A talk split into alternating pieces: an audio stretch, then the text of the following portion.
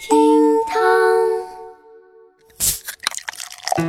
厅堂微博报给生活加点料。今天是二月四号，除夕。Hello everybody，我是流感虐我千百遍，我待听众如初恋的小雨，来听今日份的厅堂微博报。微博一百六十五万人关注。二月一号，淘宝网一分钟花光一百万的活动开奖了，来自四川成都的郭女士成为获奖者。工作人员在多次联系郭女士之后，她竟然放弃了领奖资格。事后啊，郭女士的朋友介绍说，她当时啊正在修自己的行李箱，因为获奖之后呢，需要第二天到杭州去领奖，她觉得太远了，才选择放弃资格。那郭女士在弃奖之后，淘宝平台已经重新抽奖，并且把该奖送出了。对此呢，网友纷纷评论：“好可爱的成都人呐！”没错，成都人呐是再一次把懒的麻烦演绎到了极致，而且在三号也诞生了一个全新的网络热梗——成都郭女士。哇！哎呀，我就在想啊，为什么我现在才知道这个活动呢？哎呀，这可能就是应了那句话啊：得不到的永远在骚动啊。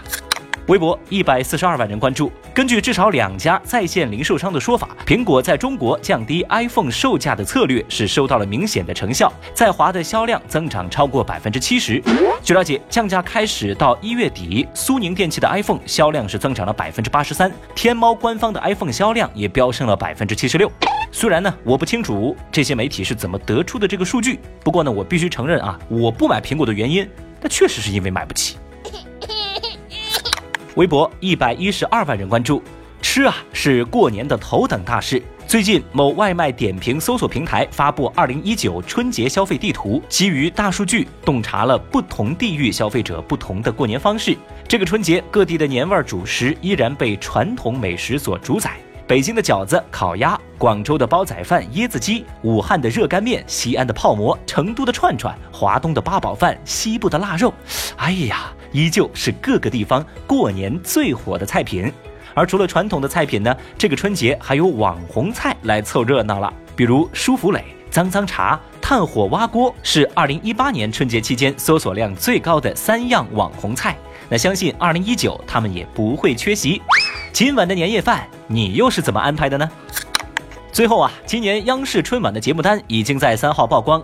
葛优首次登台春晚，和蔡明同台演小品。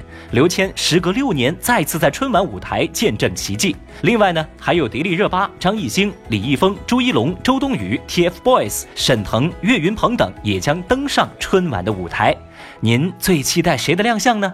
另外啊，看过春晚之后，记得来评论区留言哦。好了，厅堂微博报，明天不见不散哦。